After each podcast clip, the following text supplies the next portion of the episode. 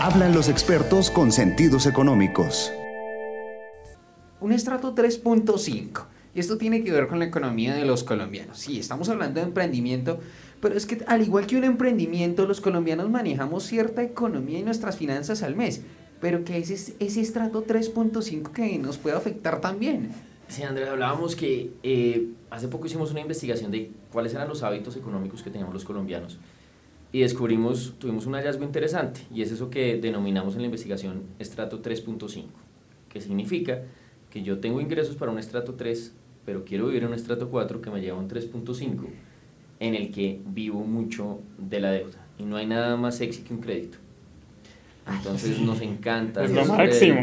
Es terrible. Eh, yo los invito a que ustedes piensen en las publicidades de los créditos. Es la familia en la playa, es la Torre Eiffel, son imágenes súper atractivas, pero nunca he visto en la primera publicidad de un crédito eh, la persona con la platica y el, y el, recibo haciendo la fila para pagar la cuota número 35. La cara de asustado. Eh, sí, entonces eh, realmente nos, nos hemos dejado llevar a esa ola y hay referentes en el mundo, a mí, los invito para que se vean, ahorita en YouTube está la biografía de Warren Buffett. Warren Buffett es el oráculo de Omaha, este señor que es un gurú de cómo se debe manejar la plata y cómo deben hacerse las inversiones. Y es un señor que sorprende por su estilo de vida. Vive en la misma casa desde los años 60. Usa ropa muy sencilla. A sus tres hijos les ocultó que era multimillonario porque creía que las personas si, creí, si crecían pensando que los recursos eran limitados iban a tener problemas de, personalidad. Y así es, es, es, el estilo de vida de Warren Buffett. La, lastimosamente, otras personas creemos que somos Warren Buffett, se lo hacemos creer a nuestros hijos y les damos todo y creemos que todo es ilimitado. Y hoy yo tengo una hija de, de 7 años y ella piensa que en el cajero pues siempre hay plata.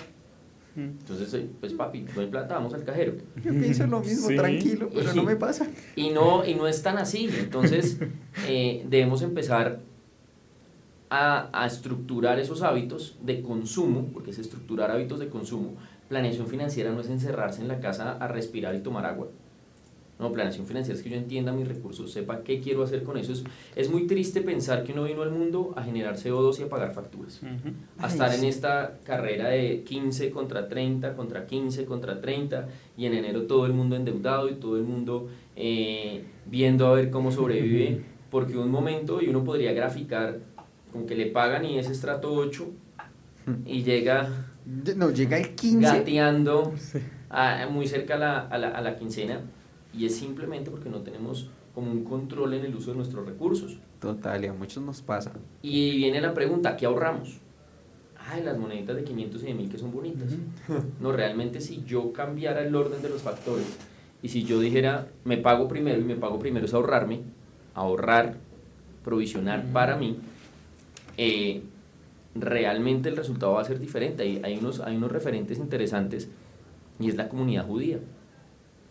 Entonces piensen cómo es el desempeño económico de esta comunidad. Entonces tienen muchos principios, que no es que ahorren el 10, ahorran mucho más del 10, que es cómo trabajan en, en conexión con las personas de su misma comunidad. Y no estoy entrando a terrenos religiosos, sino simplemente analizándolos como comunidad de humanos, cómo se ayudan y cuáles son sus hábitos.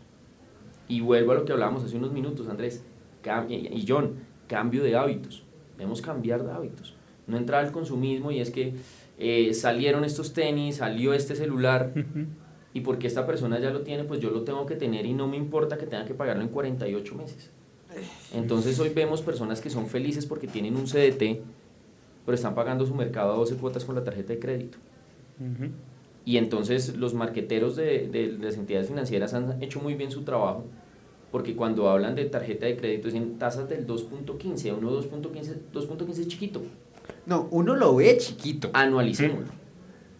Es que Anualicémoslo. Es que ese es el problema. Uno en el momento de, una, de, de solicitar una tarjeta de crédito, uno lo ve chiquito. Uno dice, ah, no, 2,09. Ah, no, está súper fácil. Venga, pero espere. Nadie se sienta a hacer en verdad esas cuentas. La invitación es anualices. Y es, el financiamiento es necesario. Cosas. Y es muy raro ver que una persona llegue a una constructora con una bolsa de dinero en efectivo a decir, quiero este apartamento. El financiamiento es necesario es la forma en la que logramos adquirir algunos, algunos bienes y servicios. pero que sea una forma de desarrollo económico, que sea una forma de mejorar nuestra calidad de vida, pero que no se nos convierta en un esclavismo. Porque yo quise comprar esto, porque es que esto a 12 no se siente, y está el tema del, del, consumo no manejado, y después uno se da cuenta que está endeudado, está endeudado, está endeudado, y debe acabar ese, ese, ese círculo vicioso. Eh, a veces cuando, cuando vamos a hacer charlas a algunas empresas, yo les digo, ¿y qué tal si de cumpleaños usted se da el regalo de no tener una deuda? Y queda la tarea. ¿Cuándo fue la última vez que no tuvo deudas? Y la gente dice, me dieron la cédula y a los dos meses ya está endeudado.